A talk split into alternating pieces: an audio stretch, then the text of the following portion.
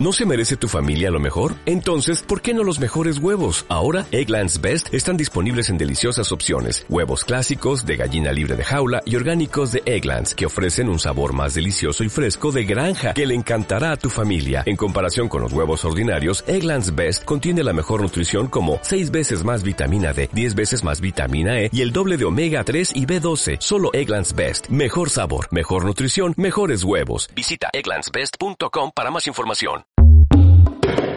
A continuación, un espacio donde se expresan todas las ideas de manera libre y plural, con información directa de los especialistas para que tomes tus propias decisiones y hagas valer tus derechos. Zona Libre. Muy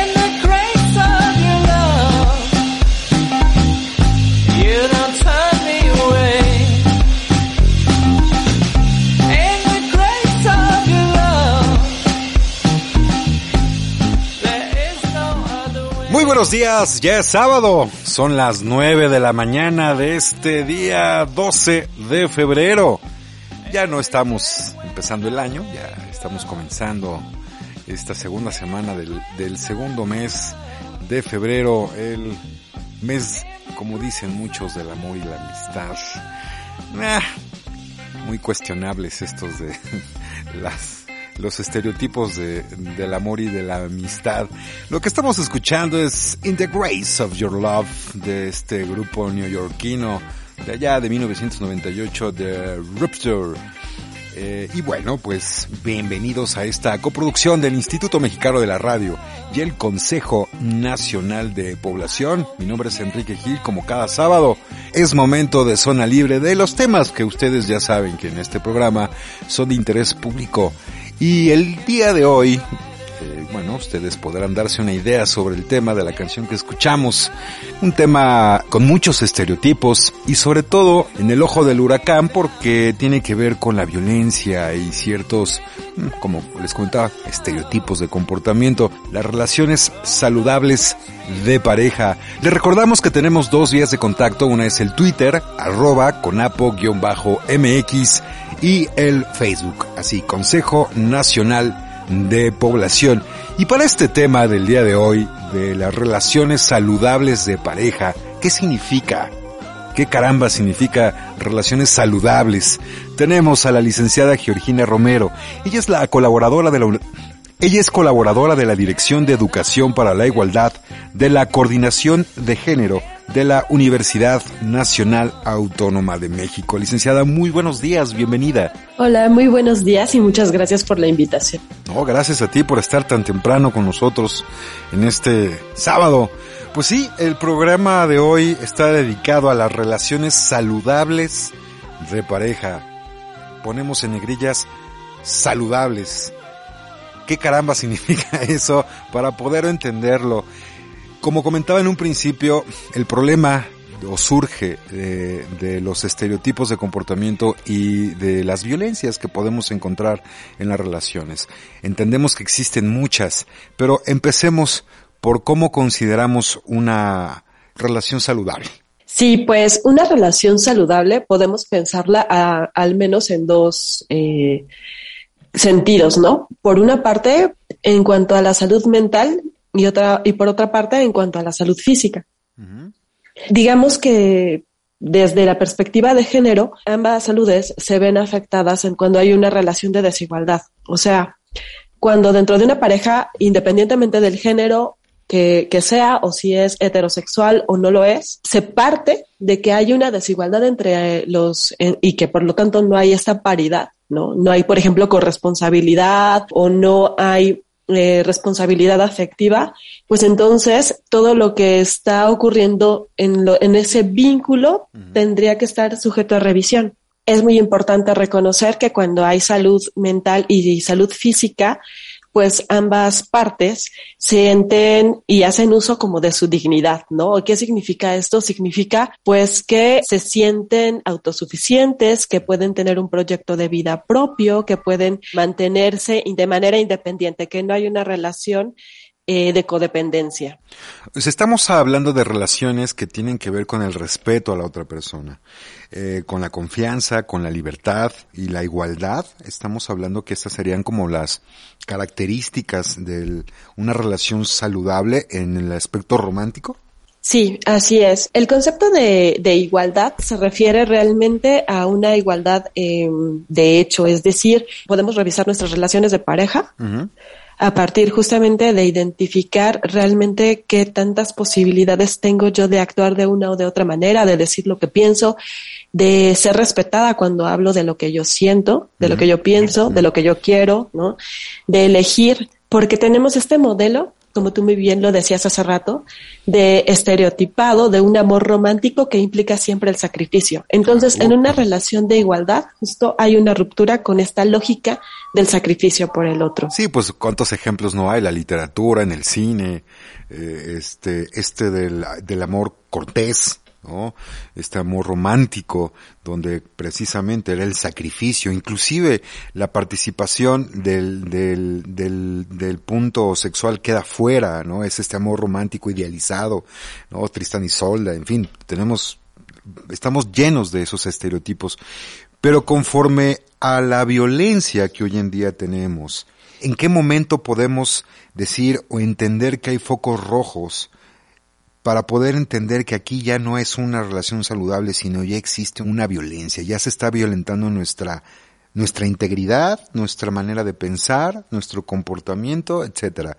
¿Cómo encontramos o cómo podemos tratar de comunicarle a, a, la gente que nos escucha cómo entender esos focos? ¿Cómo darnos cuenta de esos focos? Y eso es muy importante porque justamente al estar sumergidas, sumergidos, sumergidas en esta, en esta cultura, que es una cultura heteropatriarcal, que divide en dos géneros, este, y que entonces coloca la relación de pareja por encima de cualquier otro vínculo, como tú lo mencionas muy bien.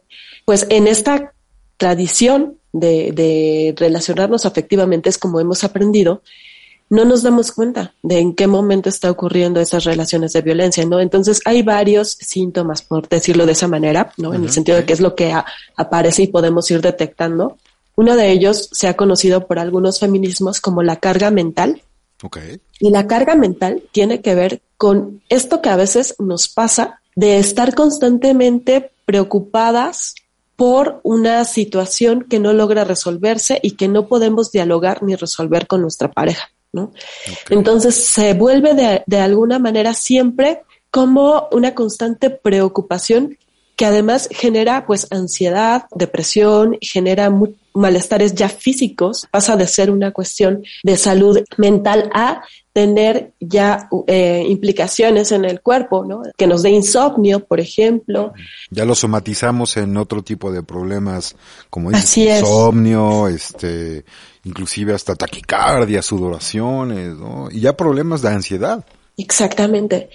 ¿Y cómo podemos darnos cuenta de ello? Porque constantemente tenemos ese problema y no logramos resolverlo, porque sabemos de antemano que o no vamos a ser escuchadas o escuchados, ¿no? Por nuestra pareja, o vamos a ser puestos en cuestión, ¿no? Con esta lógica que es uno de los de las violencias cotidianas, que es la manipulación o le conocen como luz de gas, ¿no? Que tiene que ver con que desacreditar completamente la verdad de la otra persona y entonces la persona agresora desacredita el sentir, el pensar, incluso a veces la propia experiencia, ¿no? O sea, de la persona víctima, ¿no? Entonces la persona víctima puede decir yo y yo vi, yo me hiciste esto, ¿no? Y la persona agresada niega todo lo que ocurrió.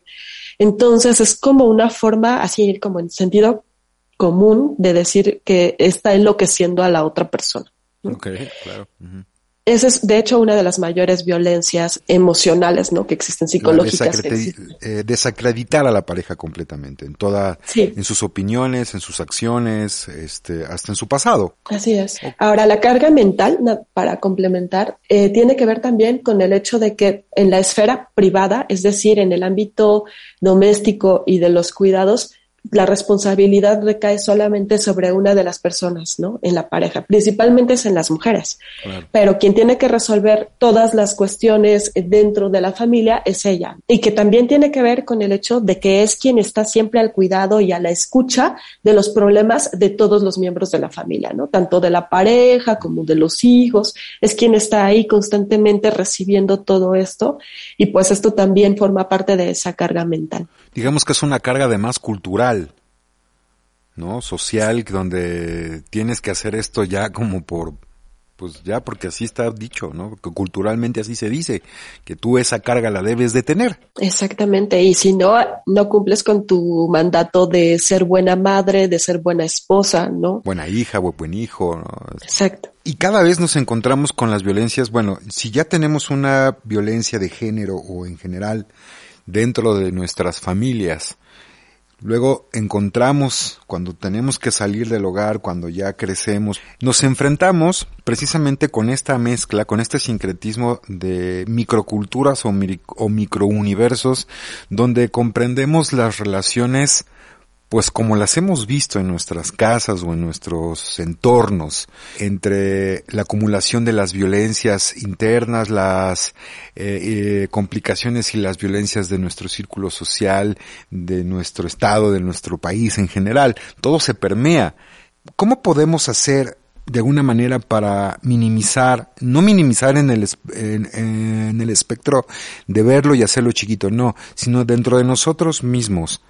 Con nuestras parejas, ¿cuáles han sido los mecanismos que podemos encontrar para que esto sea más amable? Creo que justamente se dirige a algo que conocemos ahora como responsabilidad afectiva. La responsabilidad afectiva tiene que ver con ser responsables, pero no únicamente de cómo yo actúo con la otra persona y, lo, y cómo mis actos y también mis omisiones recaen sobre la otra persona.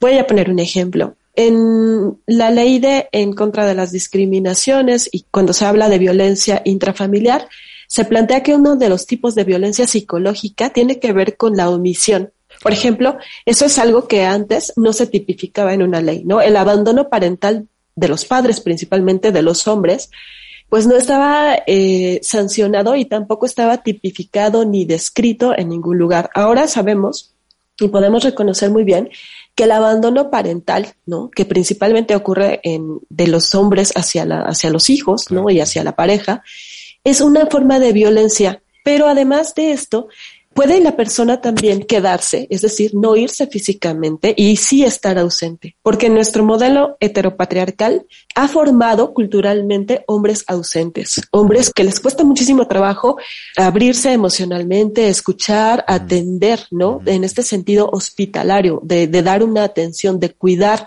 las emociones, ¿no? De cuidar la sensibilidad de, de los miembros de la familia, de las amistades también. Entonces, en ese sentido, eso también se conoce como violencia psicológica. Los actos de omisión creo que tiene que ver un poco con el hecho de no hablar este tipo de problemas, estas incomodidades o lo que no me parece.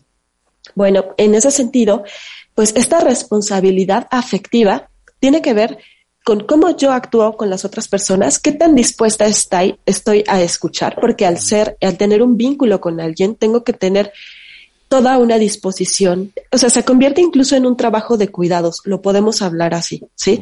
en un, un, trabajo implica pues poner de tu parte, ¿no? Dedicar un tiempo, hacer un esfuerzo, eh, y pues este trabajo de cuidados es un trabajo que nos corresponde a, a todas, todos, en todas las relaciones.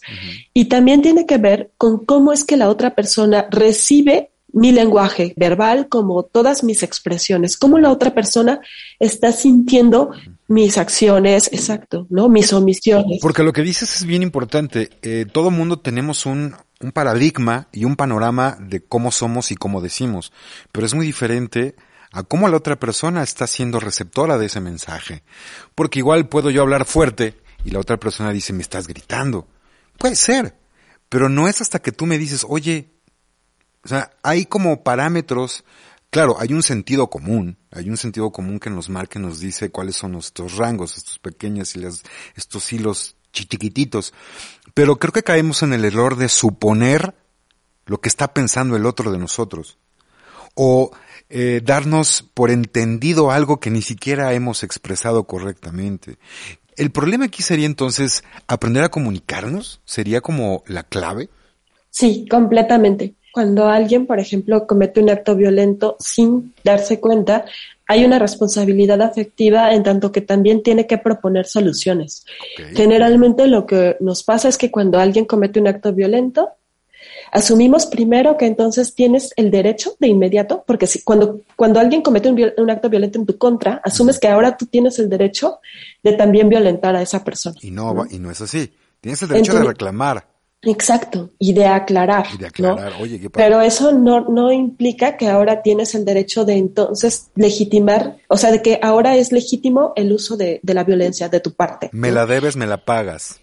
Exacto. y, justo ese tipo de espirales en las cuales uno se ve eh, constantemente mm, arrebatado, ¿no? Entonces no te permite nunca poder llegar a un espacio de equilibrio. Creo que justo se trata de que en la comunicación haya una apertura real y la apertura real tiene que ver con no considerar que la otra persona es un objeto y te pertenece. Tiene que ver con el hecho de no creer que puedes adivinar lo que piensa la otra persona. Claro, claro, sí. Lo que están ustedes escuchando es el programa de Zona Libre. El tema de hoy son las relaciones saludables de pareja. Eh, como saben, pues siempre en cada programa tenemos estos temas de interés público. El día de hoy, pues un tema que a todos, yo creo que todos los temas nos deben interesar, pero este, pro, este programa, este tema en particular, tiene que ver con el afecto, tiene que ver con la empatía, tiene, que ver con el día a día, con nuestras acciones constantes, con la persona que está inclusive al lado nuestro en el transporte, en nuestra casa, con la persona con la que dormimos que son las relaciones saludables en general. La violencia permea completamente nuestra mente, nuestro día a día por la economía, por eh, la delincuencia, por mil razones, por nuestra cultura. Pero ¿qué podemos hacer nosotros para entender y ser más empáticos con el de lado, con nuestra pareja, con nuestros padres?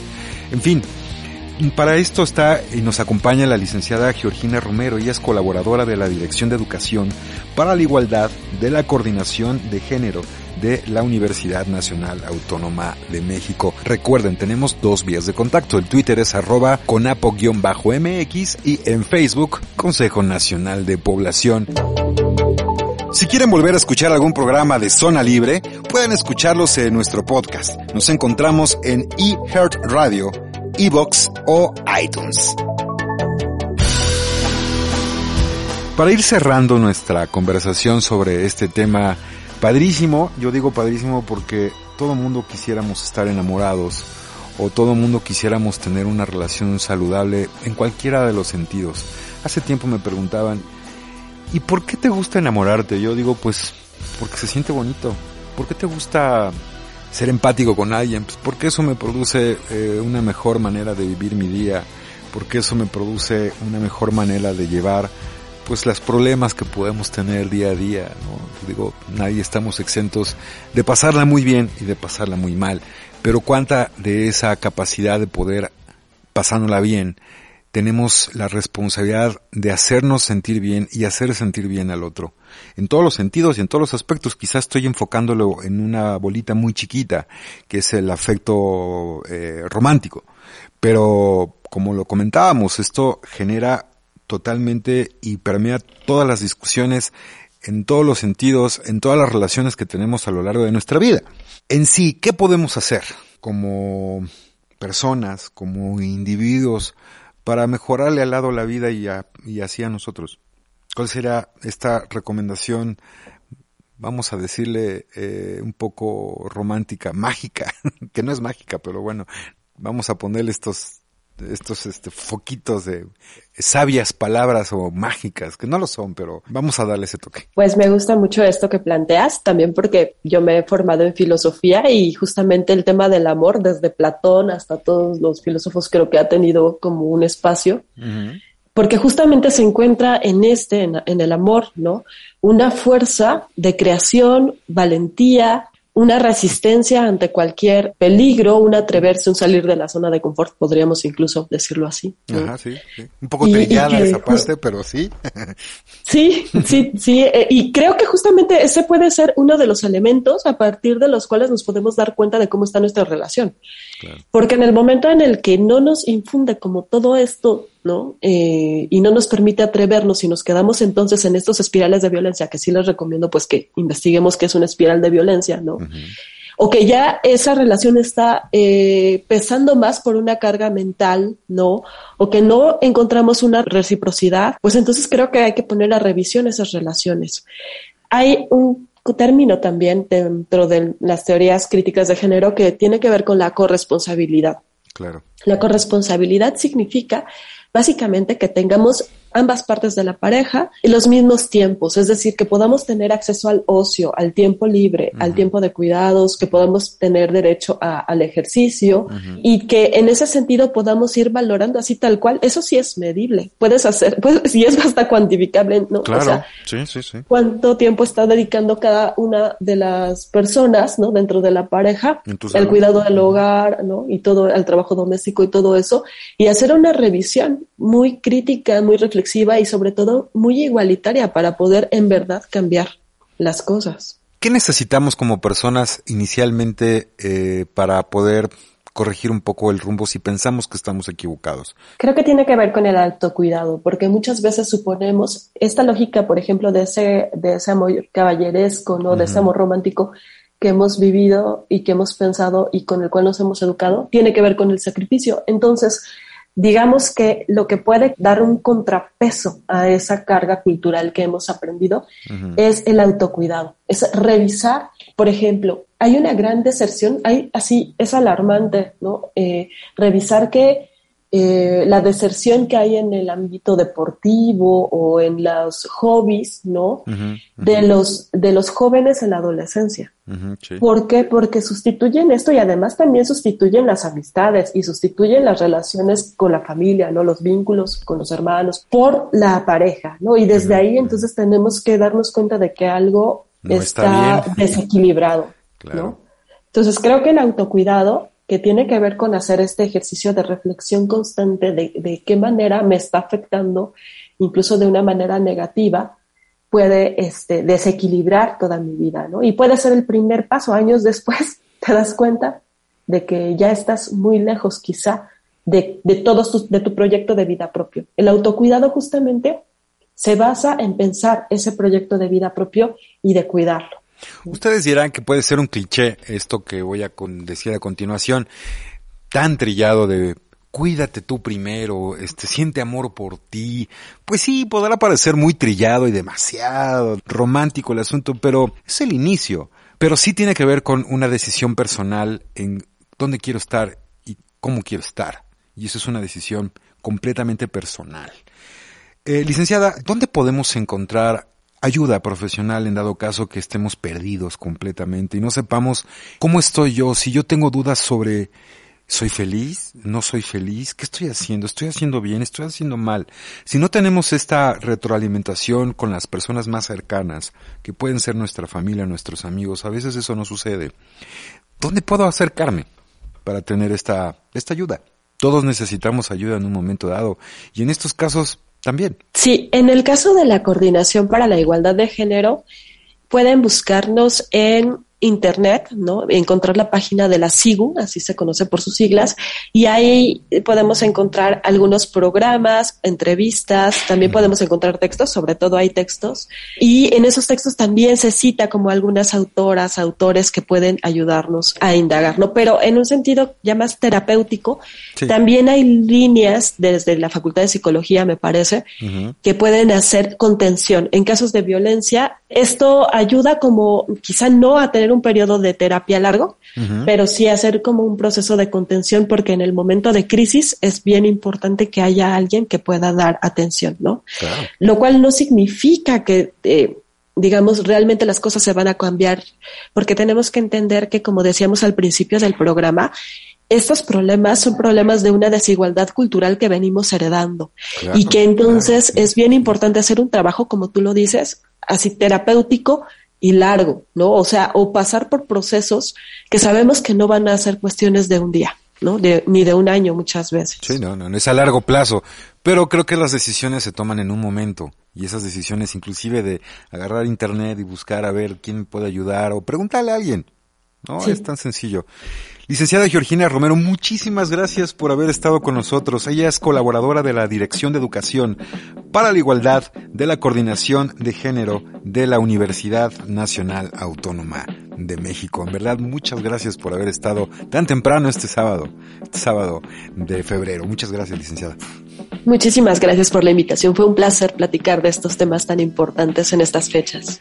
École, pues muchas gracias a todos ustedes. Esto fue Zona Libre. Le recordamos, tenemos dos vías de contacto, arroba conapo-mx y en Facebook, Consejo Nacional de Población. Y eso que están escuchando es Te Amo, de esta banda francesa Phoenix, esta banda indie de los años 90, ahí en Versalles, en Francia.